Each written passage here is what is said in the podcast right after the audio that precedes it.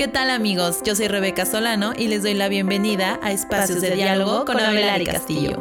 Abelari Castillo es una consultora especializada en el área de recursos humanos y en este espacio traemos para ti a expertos del área que nos comparten perspectivas, entrenamientos, tendencias y mucho más. Así que sube el volumen y comencemos. Hola a todos y a todas, espero estén muy bien y les doy la bienvenida a Espacios de Diálogo con Abelari Castillo. Soy Rebeca Solano, soy miembro de la consultora Abelari Castillo Consultores Asociados, una consultora especializada en el área de recursos humanos y misma que imparte este podcast. El día de hoy vamos a estar platicando acerca del servicio al cliente, entonces vamos a conversar acerca de ciertos conceptos generales de esta práctica y también algunas de las tendencias que han surgido en el último año con todas las cosas que hemos estado viviendo, que es la pandemia. Y para hablar del tema les voy a presentar a nuestra invitada experta. Ella es Sara Sánchez. Sarita tiene más de 20 años de experiencia en servicio al cliente. A lo largo de esos años se ha desempeñado como asistente, supervisora y posteriormente como gerente. Esa gerencia la desempeñó durante 13 años en Ecolab México y actualmente es microempresaria y gerente comercial y de servicio al cliente en Inmobiliaria Allende y Murillo. Y bueno, también les comento, Sarita es una de nuestras consultoras dentro de Avelar y Castillo. Entonces, si en algún momento ustedes requieren algún servicio de esta índole que, que se trate acerca del servicio al cliente, Sarita estaría trabajando con ustedes muy de cerca, ya sea para planificar, para ejecutar estrategias, etc. Entonces, Sarita, me encanta tenerte aquí. Bienvenida y cuéntanos cómo estás. Hola, Rebe. Qué gusto estar aquí contigo y con el auditorio. Muchas gracias por la invitación y desde luego gracias a Velar y Castillo por este espacio y oportunidad. Al contrario, Sara, muchísimas gracias por estar aquí, por tomarte el tiempo de compartir tu conocimiento conmigo y con todo el auditorio. Entonces vamos a arrancarnos, ¿te parece? Claro que sí, Rebe, adelante. Buenísimo, pues vamos a arrancarnos. El tema servicio al cliente, como lo mencionamos en un principio, toda una ciencia, yo creo, sabemos que o estamos conscientes que todas las partes correlacionadas con una empresa son muy importantes. Desde los empleados, los proveedores, los inversionistas o cualquier otro es muy importante, pero hoy específicamente vamos a estar enfocándonos a los clientes. Yo creo que cualquier cliente que compra nuestro producto, nuestro servicio, es merecedor de un trato cordial, de un trato atento y servicial por nuestra parte, porque pues al final ellos nos están consumiendo y están dando como el dinero para que nuestra empresa pueda subsistir. Dicho esto, es muy importante que cualquier empresa, cualquiera, ya sea grande, chica, mediana, un emprendedor, una empresa que, que va empezando, eh, una empresa que ya lleva mucho tiempo en el mercado, no importa, cualquier empresa debe planificar cuidadosamente aquellas tareas que tengan que ver con el contacto directo con el cliente. Y ahora sí, Sarita, compártenos un poquito de manera resumida qué es el servicio al cliente y cuáles son algunos elementos y factores que lo componen. Sí, Rebe, como bien mencionaste, el cliente es la razón de ser de toda empresa. Por él somos, ¿no? Por eso, por eso es muy importante y aquí la definición de servicio al cliente sería entonces, pues todas aquellas acciones y estrategias implementadas para dar el soporte al cliente, eh, para satisfacer cualquier necesidad después de adquirir algún producto o servicio. Es aquel plus o valor agregado que obtienen eh, y que nos hace diferente de la competencia, sea cual sea nuestro giro. Eh, por lo general se cuenta con un área o departamento de servicio a clientes con personal altamente capacitado para dar satisfacción al cliente ante cualquier requerimiento. Oye, Sarita, y nada más acláranos, ¿cuál es la diferencia entre servicio y atención al cliente?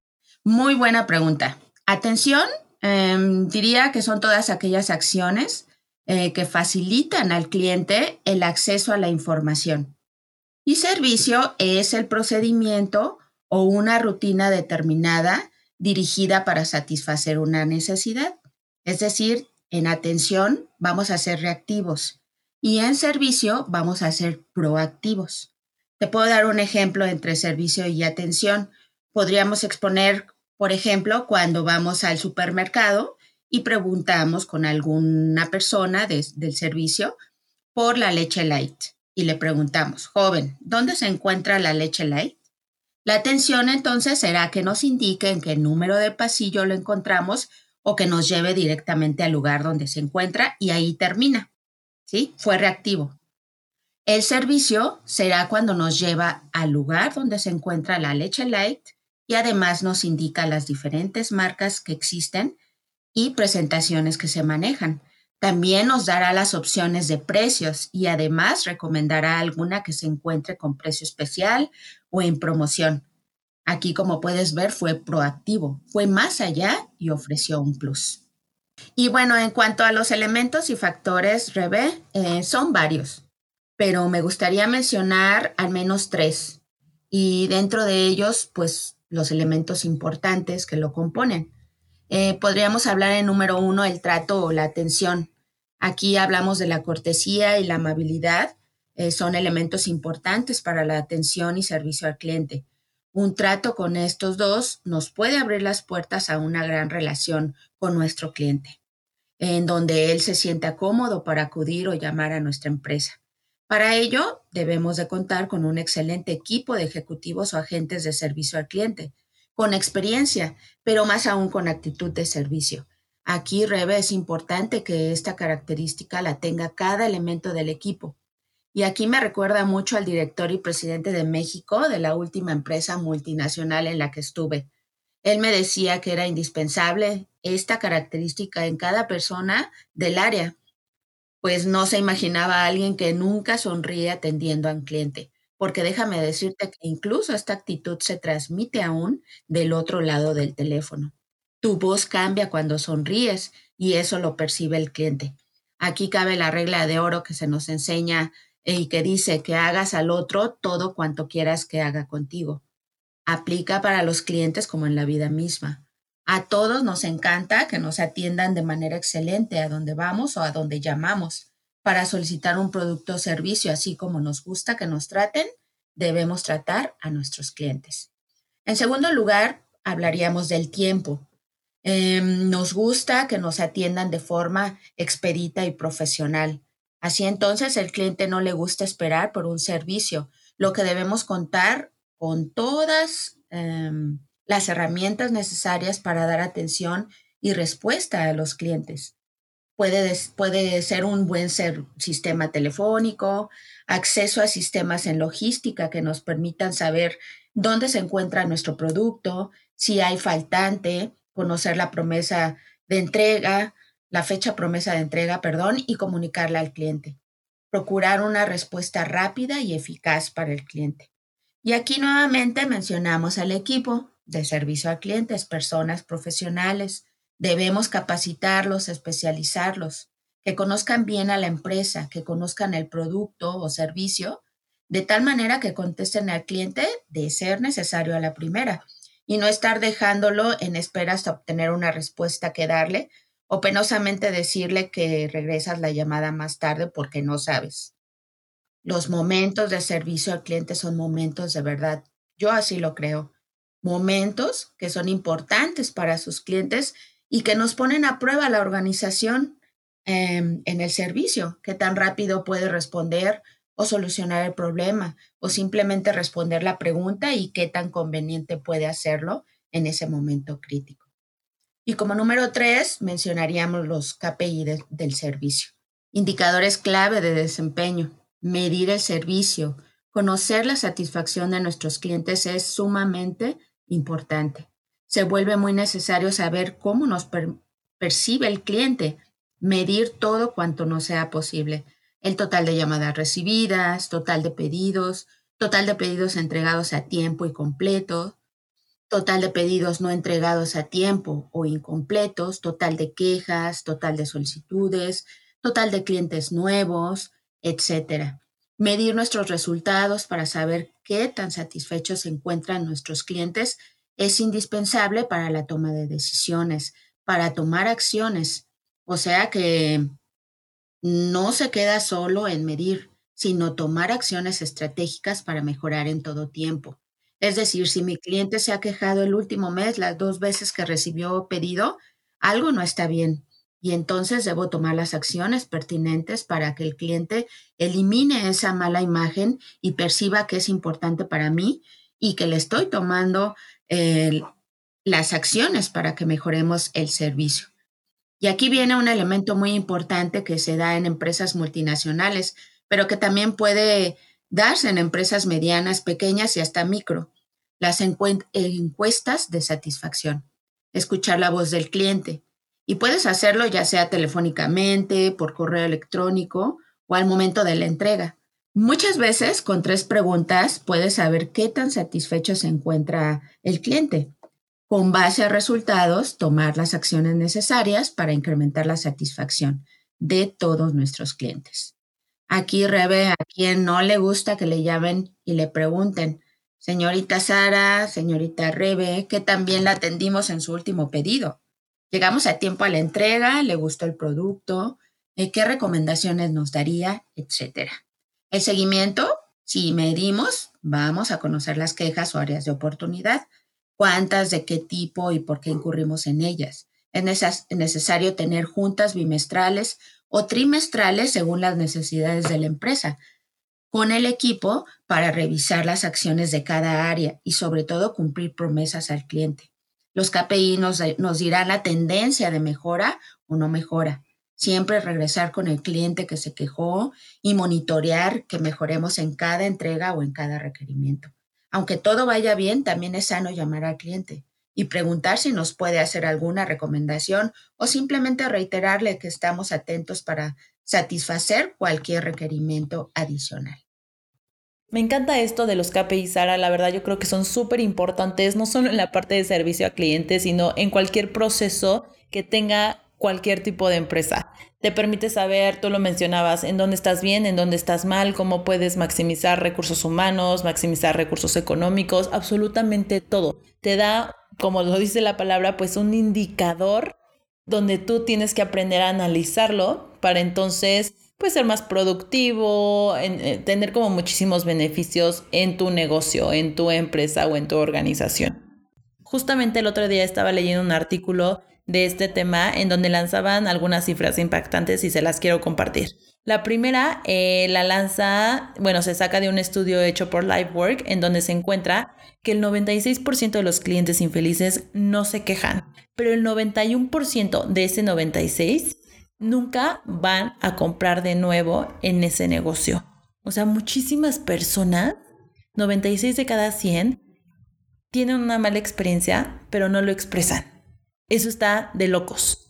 Y la segunda es que 45% de los clientes están dispuestos a pagar más por un producto si eso significa tener mejor trato y servicio, que también está de locos. Y totalmente de acuerdo, o sea, yo es, es algo que he vivido en carne propia con mi familia, el pagar un servicio que te cuesta más, que dices como, ay, sí, está, está más carito que, que, que los demás, ¿no? Que la competencia.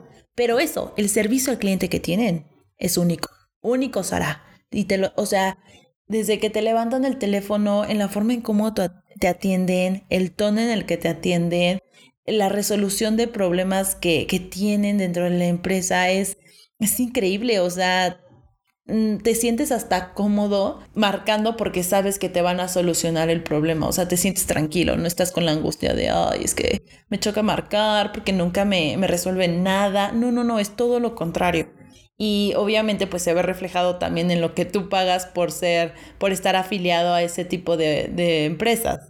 Pero al final sí impacta muchísimo en las decisiones que tú tomas de consumo. Eso, eso me parece clave.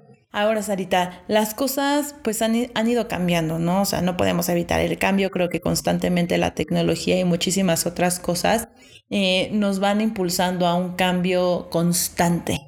Entonces, en la parte de servicio al cliente, ¿cómo ha cambiado? ¿Cómo ha cambiado su práctica eh, tomando en cuenta todo lo que vivimos en el año pasado, que es la pandemia, ¿no? El encierro, un encierro que nos impulsó a inclinarnos muchísimo más a, a la tecnología, a recargarnos en ella para compras, para consumo.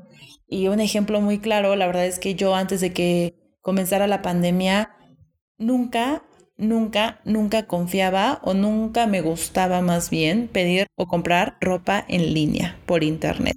Yo soy mucho de que no, a mí me gusta ver cómo me quedan. Bueno, de por sí no me gusta ir de compras. La verdad es que me da mucha flojera el probarme ropa. Pero cuando sé que necesito algo, no sé, un jeans nuevo, a mí me gusta ir ver cómo me queda, sentir la tela, porque obviamente pues tenemos cuerpos diferentes, lo que tú quieras, ¿no? Entonces yo era de la confiable, ir a la tienda, probármelo y listo.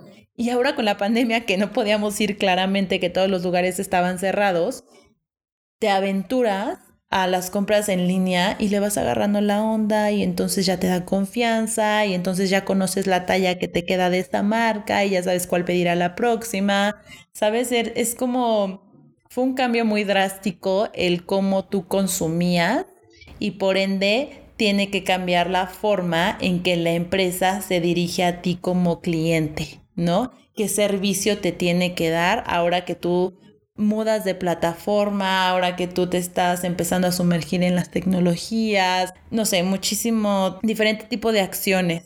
Entonces, ¿cómo ha cambiado ese servicio al cliente? Cuéntanos. Sí, Rebe, antes quisiera retomar el punto anterior eh, bien decías que es importante este seguimiento porque si no hablamos al cliente, ¿cuándo vamos a, a, notar si fue satisfecho o insatisfecho el servicio?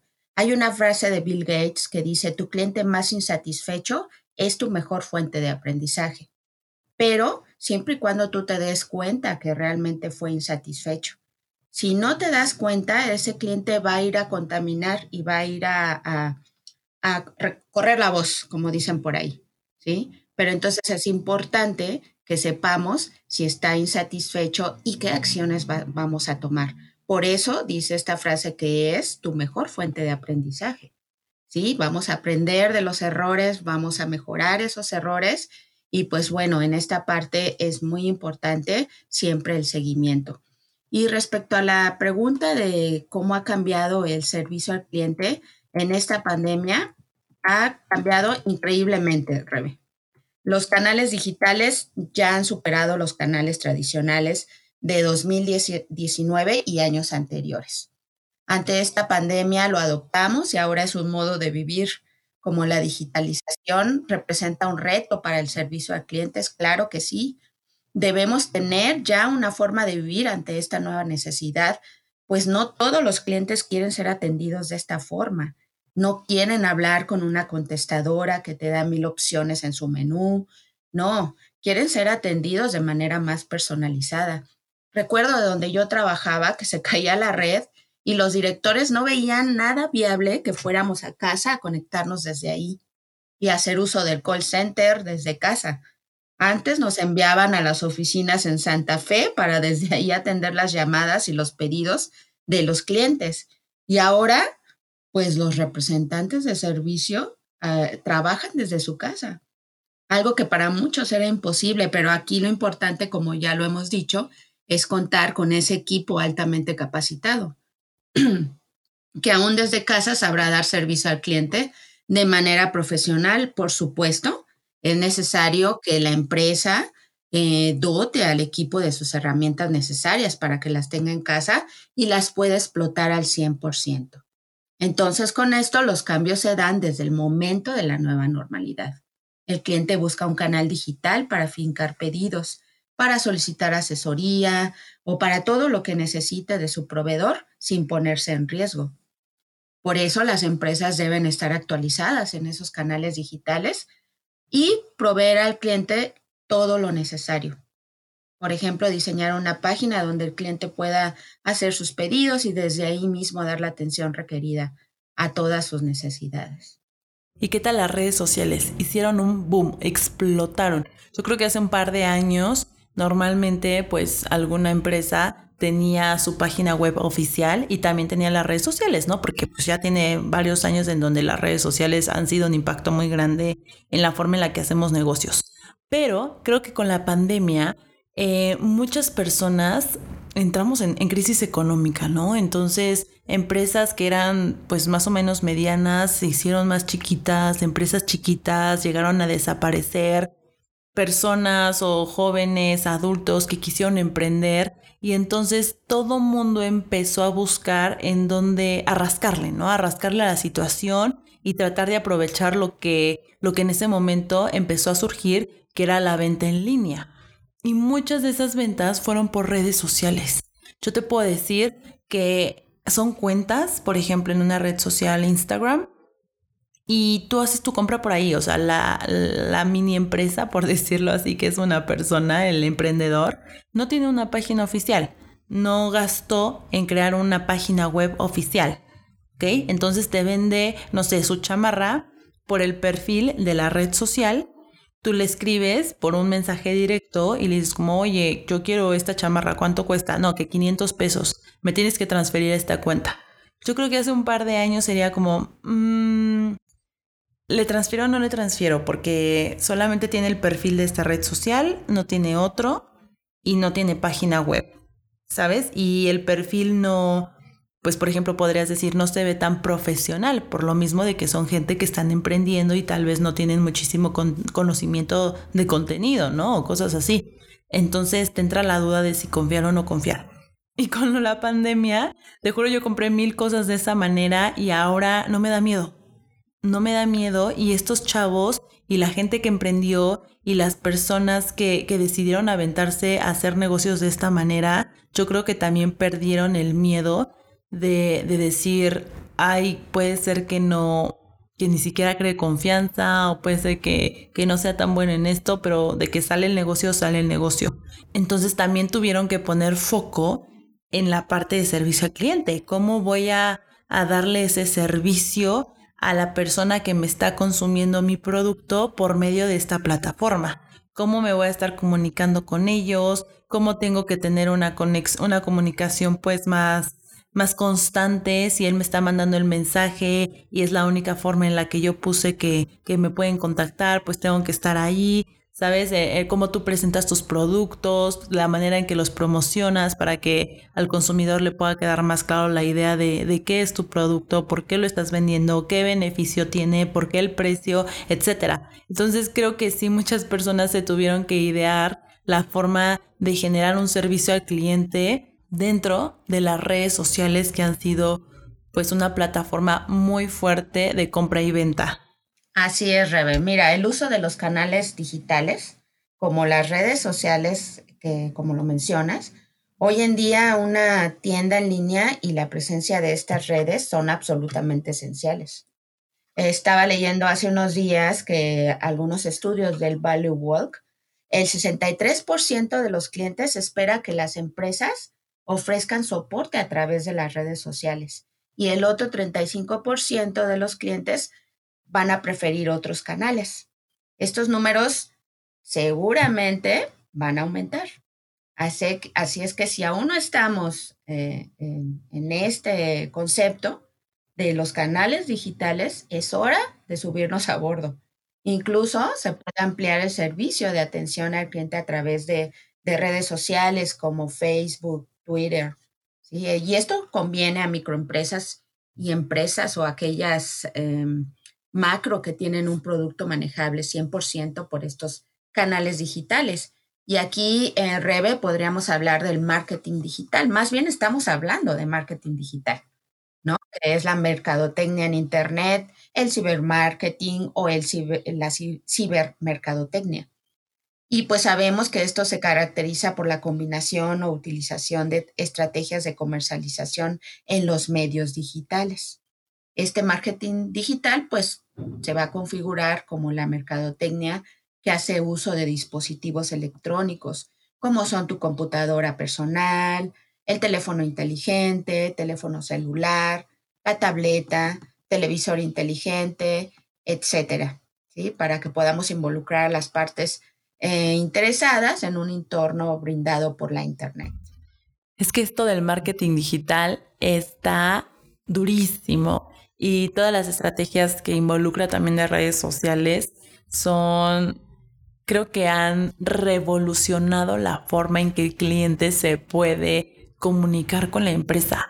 Antes yo creo que comparábamos una empresa gigante, no sé, imagínate una marca de pizzas, ¿no? De las franquicias de pizzas y decías como, ay, es que voy a marcar y mi queja es, es diminuta a comparación del tamaño de la empresa y de repente te puedes quejar en la red social y te hacen caso, porque lo que tiene que la red social es que es pública. O sea, si tú en Twitter pones una queja de que fuiste a una sucursal y no te trataron bien o, o había animal, imagínate que hayas encontrado un, un insecto en los ingredientes de, los alimentos o no hayan tenido las medidas de sanitización ahorita con la pandemia, no sé, cualquier tipo de, situación eh, negativa, tú le expresas en la red social y la empresa luego, luego te contesta porque sabe que ese comentario puede llegar a millones de personas y la gente lo comparte y a la gente le puede dar like y, y entonces se hace viral. Entonces creo que es, es una forma es una herramienta que empoderó muchísimo al usuario o al cliente final. Entonces, por eso creo que es muy interesante y hay que aprender a usarla, hay que aprender a jugar con ellas, porque creo también que luego muchas empresas, por lo mismo de que es una tendencia, o sea, la misma, las mismas revoluciones tecnológicas nos ha llevado contra la pared y no nos ha quedado de otra más que movernos en este tipo de plataformas, ¿no? Adoptarlas y saberlas manejar. Pero sí creo que, como empresa hay que tener un, un, conocimiento muy profesional de lo que son las herramientas y cómo aprovecharlas al máximo. Porque a veces queremos meternos a tendencias y de que, ay, si todo el mundo está usando redes sociales y esto y el otro. Y es como, a ver, espérate, si ni siquiera sirve bien tu página web o ni siquiera tienes un chat ahí, eh, primero invierte en eso. Haz que lo que tú tienes te sirva. Y también obviamente explora cuáles son como tú lo decías, ¿no? ¿Cuáles son los canales de comunicación que el usuario prefiere? Entonces tú dices, ah, pues ya sé en qué invertir, en qué no. Entonces, todo este tipo de cosas tiene que ser demasiado estratégico y hay que conocer muy bien al mercado y el segmento al que tú te estás dirigiendo. Pero bueno, esta es una como de las tendencias, ¿no? De las muchas tendencias que han venido surgiendo en los últimos años. Pero compártenos alguna otra práctica o misma tendencia de servicio al cliente que se va a aplicar para el 2021. Claramente, como lo hemos escuchado en el episodio, pues la misma pandemia nos trajo muchísimos movimientos. Pero, ¿qué otra cosa ves tú, de acuerdo a tu experiencia, que tengamos nosotros como empresa implementar conforme al servicio al cliente para lo que resta del 2021? Porque ya, ya estamos casi a la mitad rapidísimo se pasa el tiempo. Entonces, cuéntanos, Arita. Muy bien, como punto número uno, yo eh, me atrevería a decir que pues seguramente seguiremos con la necesidad de satisfacer a aquellos clientes que aún piden esa atención personalizada de la que hablábamos. Justo ayer tuve que ir a la sucursal de mi banco porque en realidad el acceso con un asesor vía telefónica está imposible. Incluso en la página de las redes sociales tampoco tuve respuesta positiva. Sinceramente terminé decepcionada y mejor acudí a la sucursal más cercana. Y como bien mencionabas, debemos de tener mucho cuidado, ¿no? En cómo utilizamos eh, la tecnología. Y por tal motivo debemos asegurarnos que nuestro equipo de servicio a clientes debe estar actualizado en sus habilidades y conocimientos. Estos van a estar combinados con esas últimas herramientas y la tecnología y nos va a permitir ofrecer ese servicio que nuestros clientes requieren requieren. Y como siguiente punto, yo diría que tengamos presente la tendencia digital y tecnológica. Ya platicamos acerca de, estos canales digitales, que bien decías, el marketing digital ese continúa. Pero aquí me gustaría muchísimo, eh, Rebe, em, pues sí, enfatizar lo que acabas de decir. ¿sí? La tecnología está al alcance de todo mundo, ya con las redes sociales, con el marketing digital. ¿sí? Eh, por ejemplo, los microempresarios eh, lo hacen a través de estas redes sociales. Algunas son gratis y otras cobran por hacer esa mercadotecnia.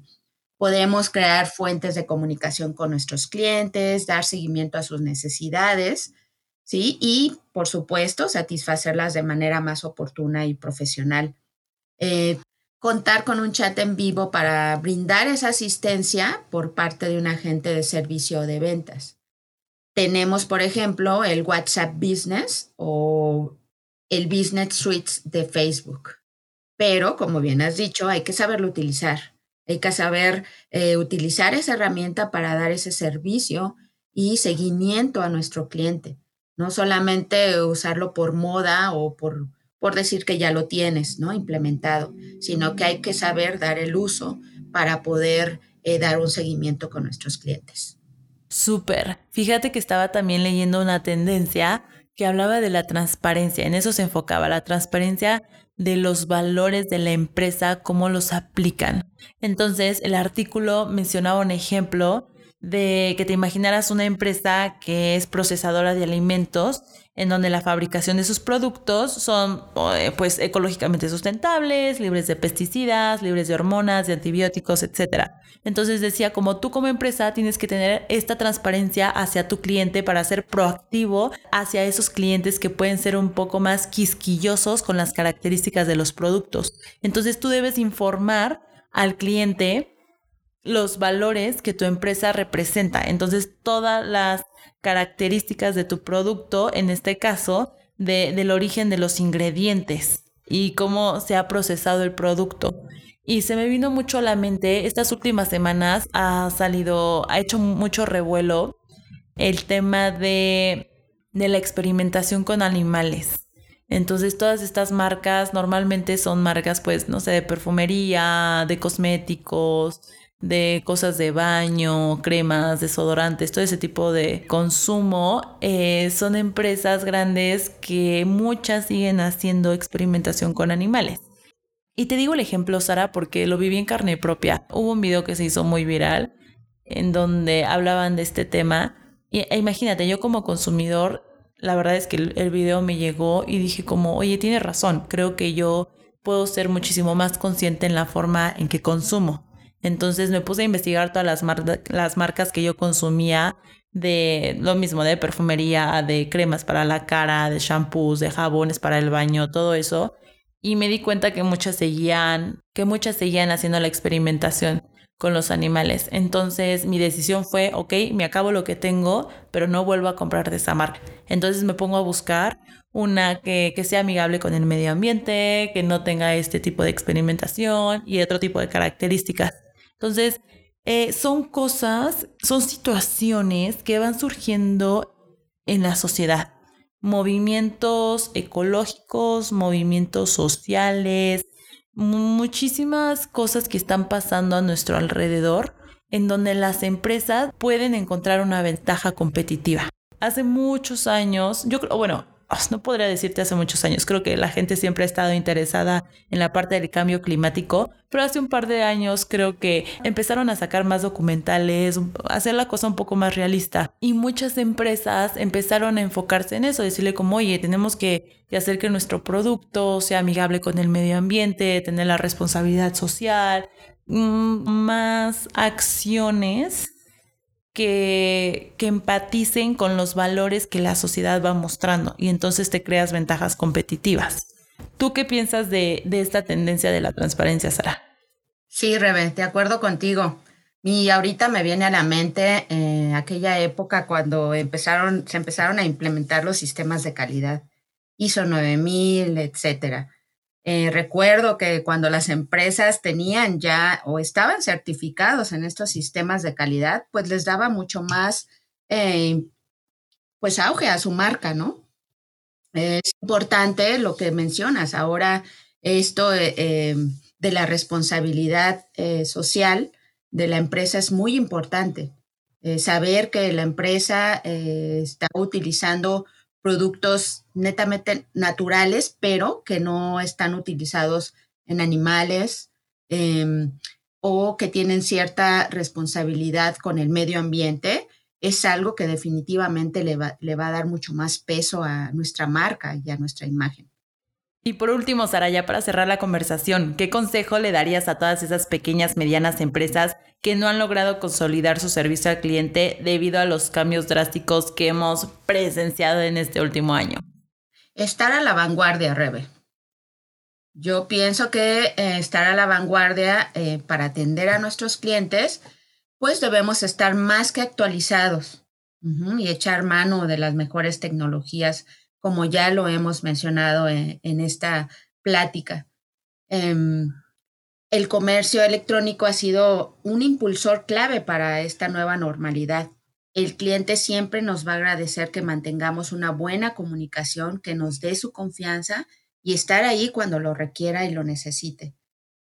Em, invertir en servicio al cliente es una inversión a corto plazo que de inmediato nos hará ver resultados. Cosechemos de inmediato clientes satisfechos. Y aquí yo me atrevo a decirles que también em, una de las tendencias importantes para este 2021 son las integraciones personalizadas. Y para ello hay muchas empresas que proporcionan estos servicios como nosotros. En Avelar y Castillo eh, somos especialistas en revisar las necesidades actuales de servicio a clientes en cualquier empresa, implementar las herramientas requeridas. Vamos desde la capacitación del equipo de servicio a clientes, la implementación de KPIs y herramientas de seguimiento hasta la implementación de un CRM o un call center que permita dar esa experiencia de servicio al cliente de la más alta calidad. Perfecto, Sara. Pues ya saben, si necesitan algún tipo de servicio de este estilo, pueden contactarnos en nuestra página oficial o en nuestras redes sociales y con muchísimo gusto podremos armar un plan en conjunto hecho a la medida. Sarita, te quiero agradecer por esta conversación, porque hayas tenido el tiempo de compartirlo conmigo y con toda la gente que nos escucha. Quiero agradecer también a toda la gente que nos acompañó en el episodio y les deseamos un muy bonito día. Cuídense mucho. Hasta la próxima. Para solicitud de servicios, contáctanos por nuestras redes sociales o visita nuestra página oficial www.abelarcastillo.com. Hasta la próxima.